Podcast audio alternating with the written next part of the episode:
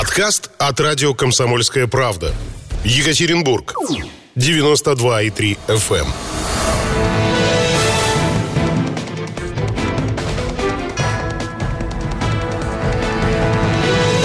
Что делать? Это радио «Комсомольская правда» и в программе «Что делать» мы сегодня будем говорить о бедности. Меня зовут Павел Филиппов, и сегодня у нас э, на связи председатель Свердловского, регион, э, Свердловского отделения партии «Справедливая Россия» Андрей Кузнецов. Андрей Анатольевич, здравствуйте. Добрый день, Павел, добрый день, уважаемые радиослушатели. Слушайте, у вас прошла онлайн-конференция э, в, формате, ну, в смысле пресс-конференция в формате онлайн, да, посвященная э, вопросу бедности. Во-первых, давайте вот с чего начнем. Как вы оцениваете формат онлайн, которому мы вот, ну, вынуждены, так сказать, э, приучены сейчас? Вы знаете, он для нас стал, вот для Свердловского регионального отделения, достаточно таким новым форматом, да, и я очень позитивно оцениваю, потому что мы сейчас развиваем и в нашем Центре защиты прав граждан э, такую услугу, как, например, видеоприем. Да? Это вот э, на федеральном уровне, например, это было вот подобное, когда проект телемедицина стал применяться. То есть, знаете, когда человек не может прийти в больницу, ему нужно дать там определенную информацию, побеседовать с ним, там, проконсультироваться, обменяться данными о его состоянии. И делается видеоприем, то есть человек, по сути, как э, находится рядом. И вот мы решили применить такой же формат э, для журналистов, и э, впервые у нас в пресс-конференции участвовали не только журналисты, но и жители области. То есть вот у нас такой свободный формат был. Те, кто смог присоединиться, они поучаствовали. И вы знаете, очень неплохой такой разговор у нас получился. То есть мы, во-первых, друг друга прекрасно слышали, прекрасно видели и так достаточно продолжительно пообщались. Очень удобно с учетом того, что, конечно, нас беспокоит безопасность людей. Мы бы не хотели никого подвергать э, опасности там, заражения и так далее. А сейчас вы знаете, что э, ситуация остается сложной. И, в принципе, любые такие мероприятия – это риск. Поэтому вот э, я считаю, что очень удобный формат. И, кстати, вот и вам предлагаю, и всем журналистам Свердловской области учитывать его. Мы готовы к работе вот в таком онлайн-режиме в частности, вот я, в принципе, доступен, если мы там заранее договариваемся, я могу онлайн э, общаться без проблем. И еще раз скажу, что Центр защиты прав граждан тоже принимает граждан онлайн. То есть можно сегодня, не присутствуя даже в Екатеринбурге, то есть из любой точки нашей области обратиться для решения своих проблем. Э, Все это можно узнать на сайте справедливый дефис центр.рф.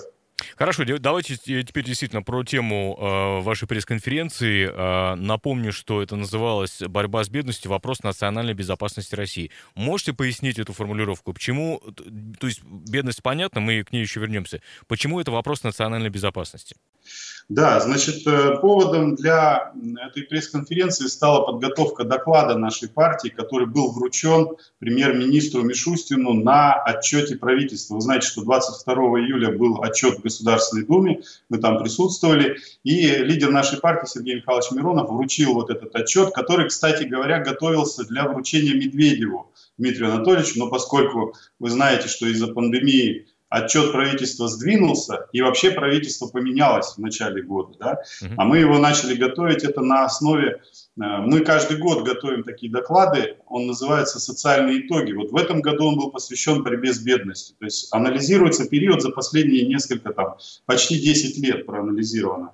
Так вот, поводом именно этот доклад стал. Э, нас вообще интересовало, э, интересовал очень важный вопрос, без которого даже вот разговор с Мишустиным и, в принципе, разговор о том, как преодолевать сегодня экономические проблемы в условиях пандемии, а, нельзя начинать этот вопрос, если мы не ответим на вопрос, почему правительство предыдущее не смогло победить бедность. А оно не смогло победить бедность, и вы знаете, что а, отставка правительства так или иначе говорит о том, что оно не справилось. Так вот, правительство, я напомню, это правительство Единой России, мы его именно так называем, потому что возглавлял его Дмитрий Анатольевич Медведев, который до сих пор является председателем партии Единая Россия.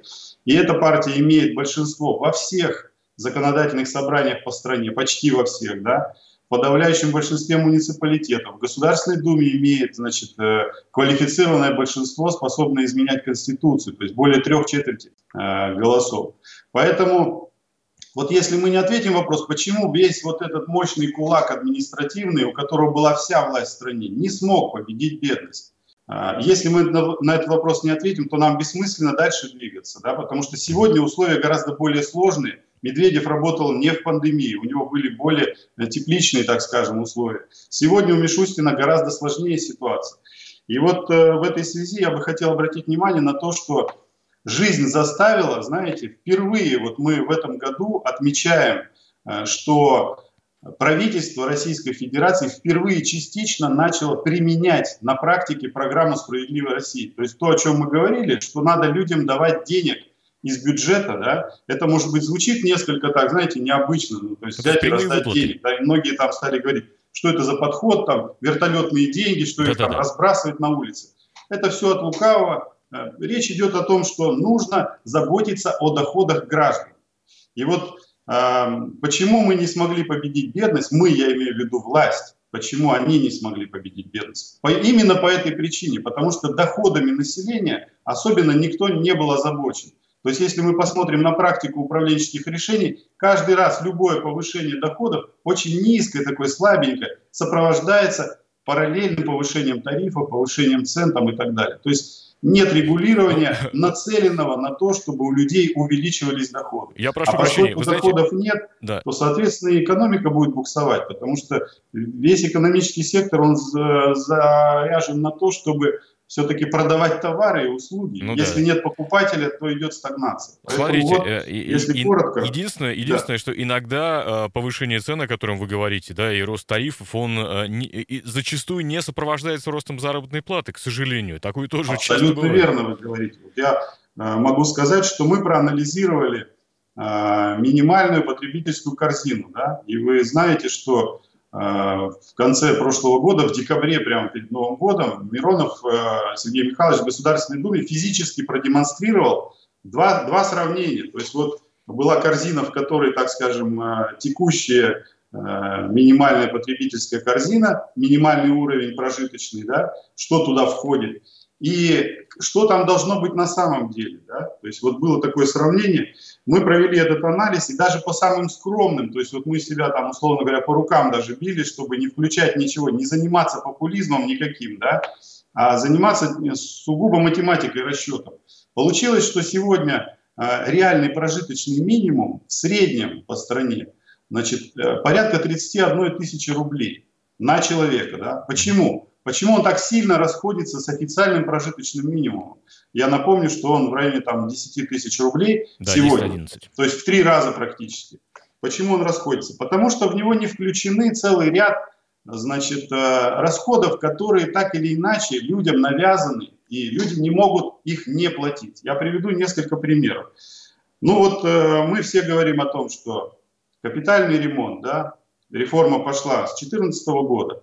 Значит, сегодня вот более 9 рублей уже за квадратный метр в Свердловской области граждане платят за капремонт. Это, по сути, ну, мы называем это новым налогом, да, потому что он обязательный, он обязательный для всех, кто проживает, кто имеет жилье, соответственно, человек не может его не платить. Точно такой же новый налог, который, ну, так в налоговом кодексе не присутствует, но тем не менее он существует, это налог на мусор, да, по большому счету. То есть вот да, плата да. за мусор, за вывоз мусора, которую ввели в результате мусорной реформы, которая стартовала там с 2018 года. Соответственно, это новые расходы, которые пришли. Дальше. Значит, у нас есть двойное налогообложение. Я уж не говорю про то, что НДС подняли там с 18 до 20 процентов, но э, это опосредованно коснулось вообще всех граждан страны, и когда мы покупаем любой товар, ну, практически любой, да, за исключением там, не, некоторые фирмы НДС не платят, но тем не менее, э, мы эти 2% в цене они сидят, потому что э, бизнес, он э, налог этот сразу же перекладывает, он вкладывает его в стоимость, и, и, и потребитель это платит. Дальше, значит, э, смотрим транспортный налог, который э, продолжается э, взиматься транспортный налог одновременно с тем, что существуют акцизы на топливо. Если вы помните, в 2010 году партия власти громко, когда вводили акциз на топливо, говорили о том, что мы переходим к новой значит, системе, что вот сейчас мы акциз топливный вносим в цену, и платить будет тот, кто ездит. То есть заправляешься бензином, платишь. То есть сколько потребил бензина, сколько заплатил там налог. В итоге оставили акциз. и то, и другое. Да, а сегодня мы платим и то, и другое. То есть ввели акциз и транспортный налог не отменили. Это тоже дополнительная нагрузка на людей. И тоже не, нельзя не платить. И это все сидит в топливе, это сидит, по сути, во всем, в отоплении и так далее. Потому что это все э, так или иначе имеет отношение к нефтеперерабатывающей промышленности и так далее. Поэтому вот добавляются сюда вообще вещи, так скажем, неадекватные. Вот посмотрите Сбербанк. Да? У нас Сбербанк, там больше 90 миллионов человек э, физических клиентов у него. Угу. Он берет больше и вводит России, значит, э, побор за перечисление средств. Вот да. мы бились в Государственной Думе за то, чтобы запретить банкам взимать значит, комиссии, если в пределах одного и того же банка в разные отделения переводятся. То есть, условно говоря, студент получает деньги там, от родителей, которые живут в другой э, области, в одном и том же банке. И за это с, него, с них э, взимают э, процент за то, что они эти деньги перевели. Ну да. Сегодня мы добились, это называется банковский роуминг, по аналогии значит, с, с роумингом с сетевым. Да? Мы добились того, что банковский роуминг запретили. То есть да. Справедливая Россия вносила эту инициативу, потом Андрей все партии там Андрей давайте, а, давайте, но, прошу прощения. Мы но сделаем... банки сегодня вводят другую тему, да, то есть они сегодня вводят э, налог на значит, переводы по карточкам. Андрей Анатольевич, я прошу рублей. прощения. Давайте, давайте мы сделаем небольшую паузу сейчас. Э, прервемся для рекламы. Напомню, с нами сегодня председатель Свердловского отделения партии «Справедливая Россия» Андрей Кузнецов. Про бедность мы продолжим наш разговор через пару минут.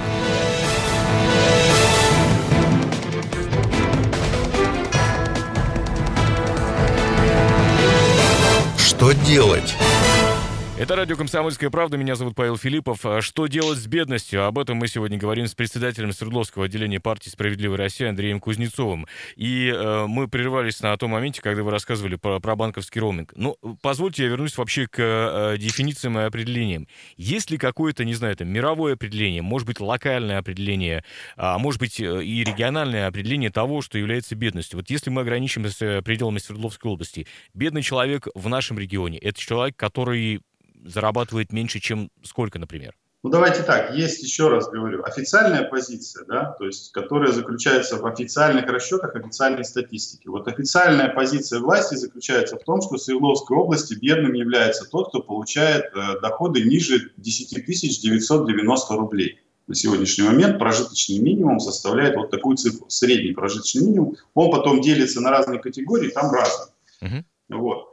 А, но, еще раз говорю, в первой части мы с вами беседовали о том, что это расчеты, ну, такие, знаете, очень условные. Вот раньше была такая поговорка хорошая, а, что они делают вид, что платят, а мы делаем вид, что, что мы работаем. До сих пор, вот, к сожалению, есть. Да. Да, власть делает вид, что она считает прожиточный минимум. На самом деле туда не входит целый ряд расходов, о которых я начал говорить. Если их туда включить, даже по минимуму, то прожиточный минимум должен быть э, свыше 30 тысяч рублей. Поэтому, условно говоря, бедным сегодня должен являться человек, у которого меньше 30 тысяч рублей доход. Причем, смотрите, подождите, смотрите, а, правильно ли я понимаю, что доход на члена семьи или на работающего? Да, безусловно, да, это доход на душу населения. Так. Хорошо. Поэтому... Угу. По, по Свердловской облстату, насколько я знаю, около 400 тысяч человек у нас в регионе, а это почти 10% населения, там около 9%, да, э, сейчас получают меньше 10 тысяч рублей в месяц, зарабатывают меньше 10 тысяч рублей в месяц. Речь причем идет о работающих. И около да. 700 тысяч, э, насколько мне известно, меньше 20 зарабатывают. То есть они находятся на грани. А да. по нашим расчетам это тоже состояние тревожности, состояние бедности. Вот давайте мы продолжим все-таки этот момент. А, мы с вами сегодня говорим, вы заметьте, вы сказали люди, которые зарабатывают меньше 10 тысяч, ну там 10 990. Угу. Это 400 тысяч с лишним человек. А, речь идет о работающих бедных. Вы понимаете, что такое работающий бедный? Да. Вот Работающий бедный – этот человек не бездельник, это тот, кто выполняет свою работу, зачастую он ее выполняет ответственно там, и так далее, и так далее. То есть он делает все, что от него требует, э, так скажем, работодатель, и при этом он остается нищим. Вот что на сегодняшний момент является возмутительным фактом в развитии, социально-экономическом развитии нашей страны. И именно поэтому мы обратили внимание премьер-министра и вручили вот этот доклад, чтобы понять, какими, какие были ошибки предыдущего правительства, почему оно не смогло победить бедность, не смогло избавиться от этого позорного явления, как работающий бедный. Ведь это на самом деле ситуация взрывоопасная. Почему мы говорим о том, что это вопрос национальной безопасности? Я вам приведу пример, как работающие бедные стали движущей силой, которая опрокинула великую державу. Я привожу пример с пролетариатом. То есть, что такое пролетариат? Почему Ленин бегал радостный, значит, находясь в Швейцарии, когда началась там Первая мировая война, и говорил, все, я нашел, я нашел выход, я знаю, как их опрокинуть, да? Ну, понятно, он нашел да. какой выход? Он увидел движущую силу революции. Движущая сила революции – это пролетариат. Помните, он его описывал. Вот вы говорите определение бедности, да, классическое. Возьмите Ленина, у Ленина там написано, что такое пролетариат. Это класс, которому нечего терять, который uh-huh. находится в состоянии сегодня таком, что он живет э, в режиме выживания. И а вот, вот формирование смотрите. этого класса людей, это чрезвычайно опасно для сегодняшнего социально-экономического развития нашей страны. Смотрите, Не только ну, потому, ну... что это есть экономическая беда, да, то есть она э, снижает потенциал страны, становится меньше рабочих мест, потому что нет прибыли, нет э, нормального взаимодействия производства товаров. Но а еще и потому, Андрей что страна находится сегодня в достаточно жестком так скажем, давлении внешнем. Да? Вы знаете, что ну, экономические да, да. санкции, мировая борьба идет сегодня между державами. Да? То есть э, мы видим, что э, очень многие решения на мировых рынках, они по нам бьют очень сильно. Да? Возьмите ну, там да, те же санкции. Плюс санкции, да, да, да, вы правы. Андрей Анатольевич, смотрите, ну вот э, что, в том, что касается низких доходов, э, я имею в виду те самые 10 тысяч, многие вам, наверное, возразят, что э, пусть не все, но часть из этих людей получают, наверное, серую заработную плату. Ну, то есть мы понимаем, почему многие бизнесы, работодатели уходят от уплаты налогов, потому что у нас высоченные налоги на труд собирательные, это больше 40%, мы это также знаем, да? Но тем безусловно, не менее, то есть... Безусловно, но я здесь вот... Это вы правильно очень об этом говорите. Экономика имеет двойное дно. Это такой чемодан с двойным дном. Да, да, да. Второе дно – теневая экономика, где происходят расчеты в конвертах там, и так далее. То есть э, бизнес и работники, они реагируют на политику власти, потому что у нас э, государство является основным работодателем, который мало платит. Да? Угу. И поэтому бизнес реагирует, он платит э, в конвертах. Но прошу заметить, что а, оплата в конвертах – это то, что уклоняется от налогов. Да. Со всеми вытекающими отсюда последствиями. То есть меньше налогов, меньше денег в пенсионном фонде, меньше денег, значит, на то, чтобы инвалидов поддерживать, меньше денег для того, чтобы обеспечить бесплатное образование, бесплатную медицину и так далее, и так далее. То есть это все равно отрицательный эффект дает. То есть там, где платят в конвертах, затем все равно растет количество бедных, потому что мы с вами не договорили, о том, что э, к вот тому перечню расходов, э, которые в минимальной потребительской корзине есть, нужно сегодня добавить в условиях пандемии катастрофическое увеличение расходов на здравоохранение. Посмотрите, что происходит. Угу. Сегодня, благодаря там мощным усилиям, колоссальным деньгам вложенным. Вот только Свердловская область там больше миллиарда потратила уже да, на организацию новых э, инфекционных коек там, и переоборудование, перепрофилирование практически всех более-менее значимых лечебных учреждений под борьбу с коронавирусом. А возникло что? Что плановая помощь, оперативная, все, что происходит в текущем режиме, неинфекционная, сегодня некому лечить, кроме частных э, значит, медицинских компаний. Да? Куда сегодня людям э, идти? У меня вот есть э, случай такой. Вообще много в Центре защиты прав граждан у нас обращается людей, на, жалующихся на то, что они не могут плановую помощь получить и оперативно. То есть вы помните, что и стоматологии не работали да, там, и да, так далее. Да. Но есть вот примеры очень серьезные, когда э, вот женщина в Талице у нас обращалась, у нее перелом бедра, да, а, она обращается, ей говорят, первая областная, она находится в Талице. В Талице такие операции не делают, да. Э, первое областное закрыто по коронавирусу, потому что там э, значит, карантин и так далее. Э, Ее могут взять только платные, значит, центр в Тагиле или там центр Елизарова в Кургане, да, и это примерно 120 тысяч рублей. Вот понимаете, мы, мы сегодня, как бы, люди брошены один на один со своей проблемой, и у них расходы увеличиваются. Они да. в результате этого беднеют, потому что доходы-то им не поднимают. Почему я говорю о том, что важно, что правительство начало реализовывать вот эту программу поднятия доходов любыми способами. Смотрите, начали выдавать деньги семьям э, с детьми. Угу. Напрямую. Сколько спорили. Говорили, нельзя этого делать, там, критиковали и так далее. Начали выдавать. Почему? Жизнь заставила. Потому что если не выдавать, Сегодня ну, да. рухнет экономика. Слушайте, ну опять же, ведь, ведь многие страны это уже прошли. Это единственный способ поддержать людей в, в, в период абсолютно пандемии. И, и не было скачка инфляции но, нигде. Но, к сожалению, к сожалению, вот эти вещи сегодня, они до сих пор на протяжении десятилетий не принимаются исполнительной властью да, и правящей партией. Вот на этом мы наставим, почему мы надеемся все-таки на Мишустина в этой части, потому что стало поворачиваться мнение президента, понимаете?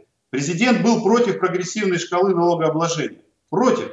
Мы, когда голосовали за, вернее, мы против голосовали Медведева, при назначении Медведева председателем правительства в 2018 году, угу. поднимался вопрос, а что будет, значит, с доходами, как мы будем социальную справедливость в стране регулировать? Будем ли мы вводить прогрессивную шкалу налогообложения? Президент тогда прямым текстом сказал, нет, этого не надо делать, это может отпугнуть инвесторов там, и так далее, и так далее. Сегодня принимается решение, что да, на 2% э, все, у кого доход там свыше 5 миллионов, будут с 2021 года значит, э, на 2% больше платить. И для чего президент обосновал? Для чего? Потому что у нас, у государства нет денег на то, чтобы вот орфанные заболевания значит, лечить э, за государственный счет больных людей, да, у которых дорогостоящее лечение. Поэтому это первый такой шажок, это очень такое пока грубое регулирование. Мы наставили на другой абсолютно значит, системе, когда более тонкая настройка, когда э, люди, которые свыше 2 миллионов э, рублей в месяц будут получать, ну, чтобы у них радикально поднималась э, значит, э, налоговая ставка. А тех, у кого доход на уровне прожиточного минимума, их вообще надо освобождать от налогов. Что, кстати, той сделано во многих странах мира. Я да. сказал, угу. что не нужно вот, вот этот класс, которому нечего терять, его не надо увеличивать. Хорошо, а одна из мер, вот у нас минутка с вами осталась до э, выпуска новостей на радио «Комсомольская правда», одна из мер, которую вы предлагаете, это государственный контроль на э, цены на товары первой необходимости, да? А не приведет ли это к тому, что, ну, не знаю, там вырастут цены на другие, например, товары? Ну, потому что производителю нужно компенсировать свои выпадающие доходы ведь каким-то образом. Абсолютно вы правы, это происходит. Вообще все, что э, проблема бедности сформирована в результате одного процесса. А, борьбы за доходы между продавцом и покупателем, да, между классом бизнеса и классом э, работников. Ничего нового здесь нет. И сейчас происходит ровно то же самое. И когда государство устраняется от этого и говорит, ну это рынок, вы между собой решите, происходит всегда одна и та же вещь. Значит, вот тот, у кого ресурсов больше, тот побеждает того, у кого меньше.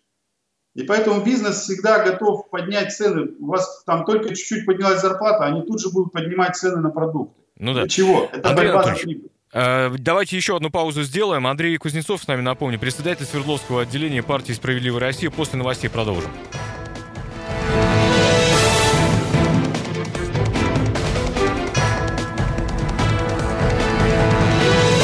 Что делать?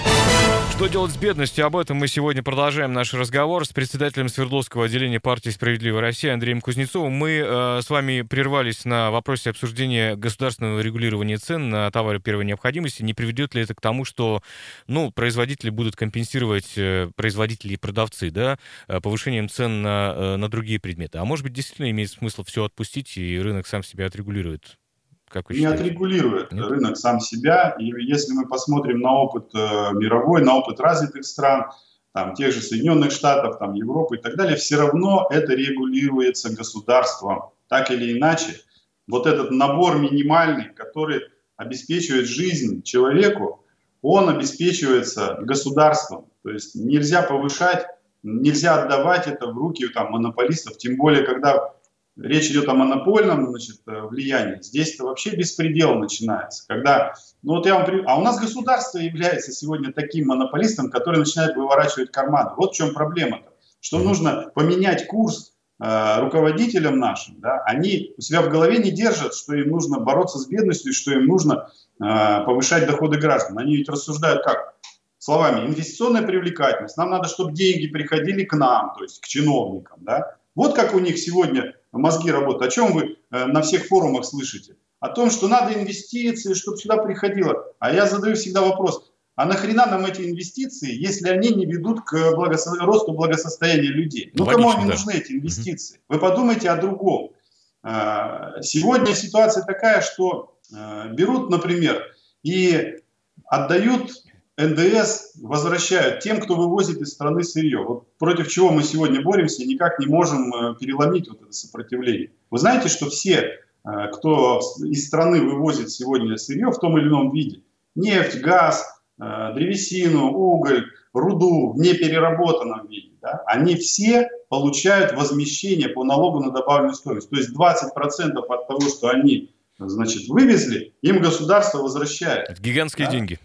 Гигантские деньги, это миллион, вернее, триллион триста рублей, 300 миллионов, ну, примерно полтора триллиона рублей. Это как раз столько, сколько не хватило пенсионному фонду, да, дыра в пенсионном фонде говорят о том, что э, почему подняли пенсионный возраст. Потому что дыра в пенсионном фонде. Так не там искали. У нас же, я еще раз говорю, власть заряжена на то, чтобы... Где взять? Давайте у людей возьмем в карманах. Хотя можно взять в другом месте. И я еще раз повторяю, здесь классика жанра, она со времен Ленинской революции никуда не делась. Да? Классика жанра заключается в том, что идет борьба за прибыль. Ну да. То есть Производители, собственники всегда будут заинтересованы в том, чтобы эту прибыль увеличивать любыми способами. Если им государство говорит, что самый легкий способ это взять у людей, они будут брать у людей. Ну, естественно, конечно. Как только государство поставит барьер, скажет, так, все, хорош, мы вам не будем возмещать НДС. Вывозите э, готовый продукт. Например, не нефть, а бензин продавайте. Ну да. То есть Что такое переработки? Да. Это значит, в стране будут рабочие места, значит, заплатите тем гражданам, которые работают и так далее. То есть поднимите себестоимость своими вложениями. Угу. А ведь происходит так, что они вывозят каждый вывезенный литр вот этой нефти, это рабочие места там, это доходы там, это прибыль, прибавочная стоимость, это все там будет. А они об этом не думают, им зачем? Им государство и так возместило НДС. Они получили свою прибыль уже. Вот и все. Поэтому здесь очень важно Э, эти глобальные вопросы регулировать. И, конечно, это в большей степени федеральная политика, но она касается все-таки большинства в Государственной Думе и большинства в законодательном собрании у нас в Свердловской области. А вот Потому что если эти вопросы не поднимать, то, конечно, ничего меняться не будет. И это рано или поздно закончится ну, большим конфликтом.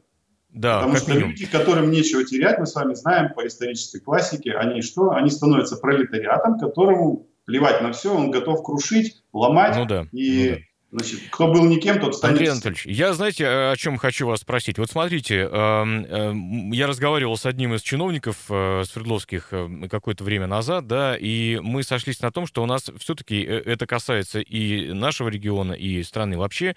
В целом по рынку в среднем катастрофически низкая оплата труда. Ну, причин этого много. Нам часто говорят, что у нас производительность труда невысокая, но, опять же, она замеряется в тех же самых деньгах, в тех, в тех прибылях, которые мы приносим там и так так далее.